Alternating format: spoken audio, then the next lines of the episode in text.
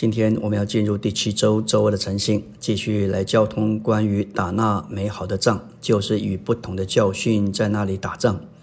当保罗第一次坐监期间，众召会受到试验，这试验显示败落和堕落的开始。这个败落显然是由于不同的教训，就是以直视不同的教训。这是保罗嘱咐提摩太要打那美好的仗主要的原因。历史历代以来，教会被这样的教训毒害并破坏。我们若不警醒，不同的教训也可能对主的恢复造成破坏。以往我们见过以狡猾、隐藏的方式传播不同的教训所造成的破坏，这也帮助我们所有在教会中的领头人必须学习谨防不同的教训。我们绝不允许任何不同的教训进入主的恢复。这恢复完全是为了执行新约的执事，这执事乃是由彼得开始的使徒执事，今天仍在执行。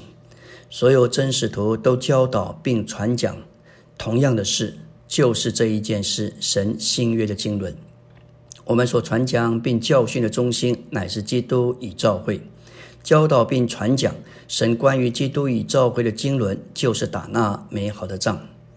我们要说到历世历代以来，教会的堕落和败落有一个根源，就是以使徒的执事不同的教训。行传二章四十二节，我们看见，当教会生活一开始，信徒乃是持续在使徒的教训里。这一些教训就是那执事使徒所教导、所传讲的，不外不外乎基督与教会。他们传讲那成为肉体。定十字架复活并升天的基督，好叫他这复活的生命能够分赐到他的信徒里面，为的是产生召会。这是使徒教训的中心点。我们若看见这事是要紧的，毫无疑问，在圣经中有许多许多的方面的教训。然而，使徒执事的中心乃是成为肉体，定十字架复活。升天并得荣的基督，作为我们的救主，我们的生命和一切，为的是我们成为他的，使我们成为他的身体，就是教会。这乃是新约启示极重要的中心，这也是神的经纶。教会堕落的第一方面，乃是教会被智慧派的哲学和世上的蒙学掳去。智慧派乃是由希腊和东方的哲学，加上犹太宗教所组成。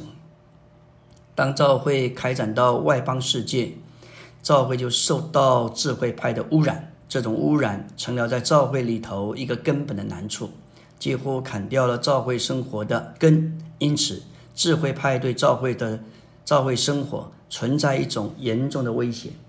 另外一面，教会堕落的另一面，就是教导与使徒所教导神的经纶不同的事，导致离弃了使徒的教训。行传二章四十二节说到，所有出信者都坚定持续在使徒的教训和交通上。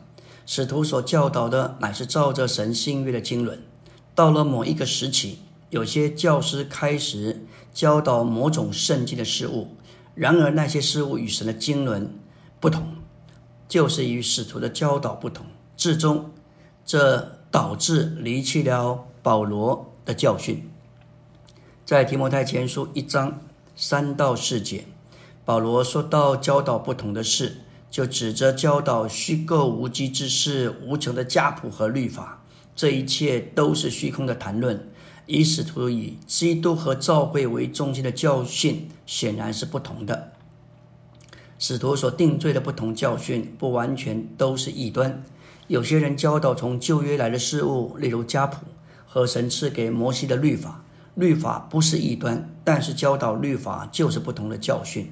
以使徒教训是不同的，不同的教训强调某些事物过于基督与教会，在教训上是一，乃是唯一；在使徒的教训上是一，而不是在次要的事上，就如长老智慧、恩赐、受水浸、洗脚、蒙头、剥饼等的规条等事上是一。我们不应该强调对神新约经纶的中心线，不是那么重要的事物。我们不应该忽略这些事，但我们若是顾到使徒的教训，我们的教训就不该着重这些事。感谢主，我们需要接触主的话，借着主的话，凭着那灵来接受神，然后我们会有信心，借着来到话的面前，我们就被神注入，并且信心自然而然在我们里面运行，将我们带进与神生机的连结里。当我们越享受神的注入，就越与神成为一。然而，这重要的事已经失去了好多个世纪。保罗知道这件事情的重要，就嘱咐提摩太要打那美好的仗。